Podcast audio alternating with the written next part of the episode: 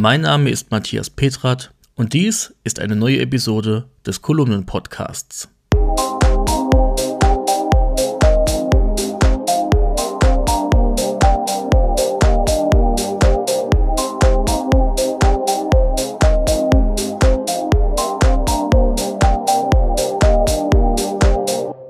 Dieser Podcast kommt mit freundlicher Unterstützung der Firma Delta Dor Rademacher GmbH aus Riede im Münsterland.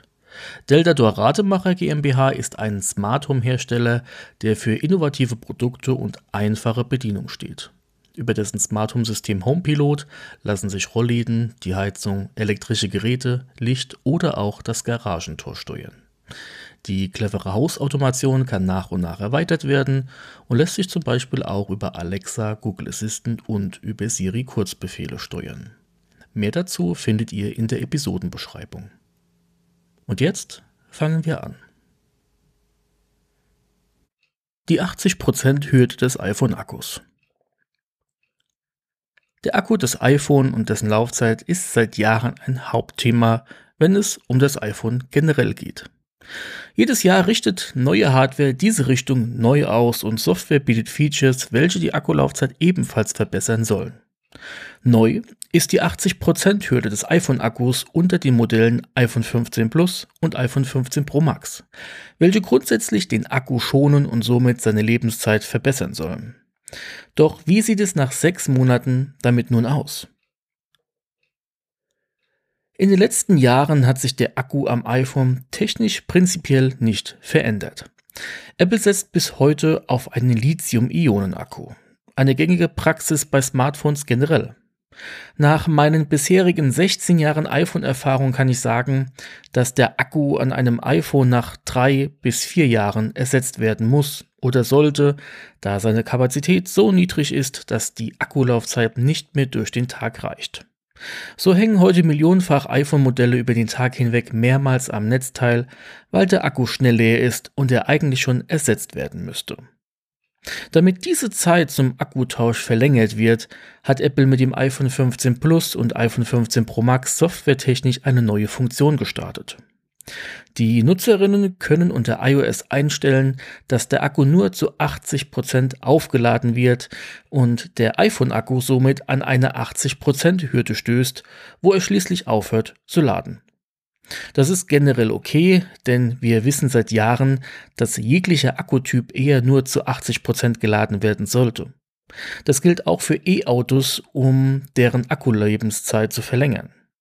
Ein Akku lädt technisch schnell auf, aber auch nur bis zu einem Level von 80 Prozent. Danach lädt er langsamer, um auf die 100 Prozent zu kommen. Man kann sich das so erklären, dass der Akku wie ein leeres Holzfass ist, das mit Wasser gefüllt wird. Man kann das Fass nun rasant füllen, kann es aber durch ein zügiges Befüllen und schlechtes Abwägen überfüllen, wodurch es überläuft. Bei einem Akku ist dies der gleiche Fall.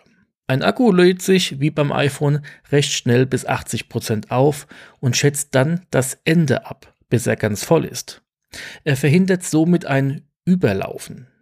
Technisch sind da noch andere Faktoren dabei, aber grundsätzlich erkläre ich es so immer ganz gerne.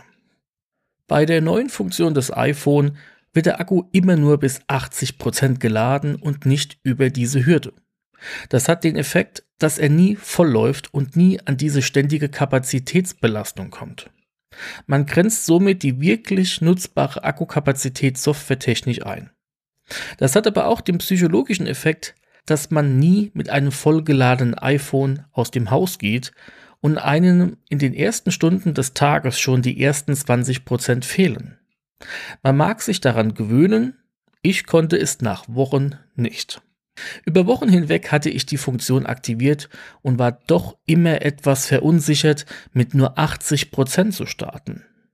Grundsätzlich ist die Laufzeit mit einem iPhone 15 Pro Max dann immer noch sehr lange, je nach Nutzungsart, und doch ist es eine psychologische Hürde. Ich hatte diese Funktion in Summe neun Wochen aktiviert und nutzte daneben immer das optimierte Laden des Akkus.